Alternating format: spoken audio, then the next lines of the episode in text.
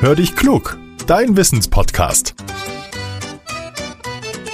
Mit Judith und Olaf. Ah, eine Sprachnachricht von Judith. Na, mal hören, was er will. Hallo Olaf. Erinnerst du dich noch an unser Burgeressen neulich? Für dich die Frikadelle aus Rind, ja und für mich aus Brokkoli. Du weißt ja, ich bin Vegetarier. Ich will einfach nicht, dass Tiere leiden müssen. Aber wenn wir auf Rindfleisch oder Schweinefleisch verzichten, dann schützen wir ja auch die Umwelt.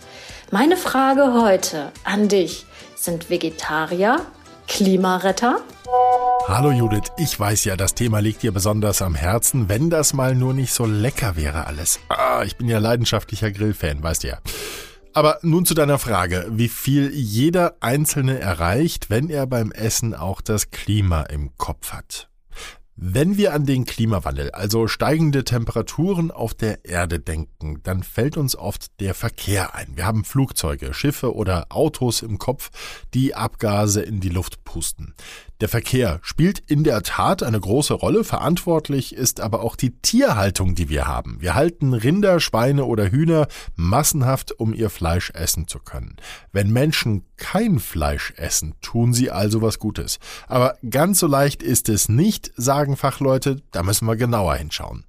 Wenn ein Kilogramm Rindfleisch hergestellt wird, werden rund 12 Kilogramm Kohlendioxid freigesetzt. Ihr wisst es, das Gas sorgt für höhere Temperaturen auf der Erde. Zum Vergleich, ein Kilo Äpfel kommt nur auf 250 Gramm und ein Kilo Vollkornbrot auf 590 Gramm.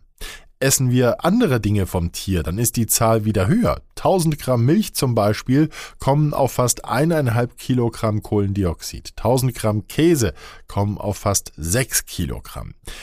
Experten sagen deswegen, wer wirklich aufs Klima achten will, der muss genauer hinschauen. Nur Fleisch wegzulassen reicht eigentlich nicht. Auch andere Produkte vom Tier schaden dem Klima.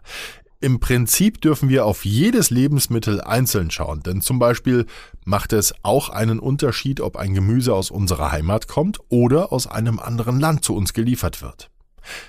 Dass bei der Tierhaltung jede Menge schädliche Gase ausgestoßen werden, hat unterschiedliche Gründe. Zum einen entstehen im Bauch von Kühen Gasen. Wenn sie rülpsen oder pupsen, dann gelangt Methan in die Umwelt. Bei einigen wenigen Tieren wäre das kein Problem, aber werden Millionen gehalten, ist das anders.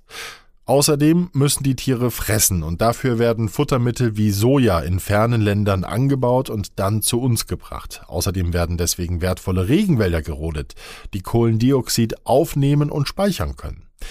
Hinzu kommt, dass die Tiere selbst oft über weite Strecken transportiert werden, wenn sie geschlachtet werden sollen. Und das alles sorgt unter anderem dafür, dass bei Fleisch mehr Kohlendioxid ausgestoßen wird als beispielsweise bei Salat oder Äpfeln.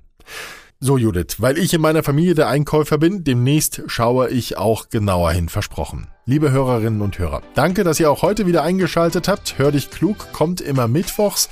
Wenn Judith keine Frage hat, habt ihr vielleicht eine. Wir freuen uns immer sehr über Hörerpost, also traut euch und schickt uns eure Frage. Nehmt sie einfach per Sprachmemo auf und sendet sie uns an hallo at podcast-factory.de. Empfehlt uns auch gerne weiter, das freut uns. Jetzt sage ich aber Tschüss und bis zum nächsten Mal. Euer Olaf.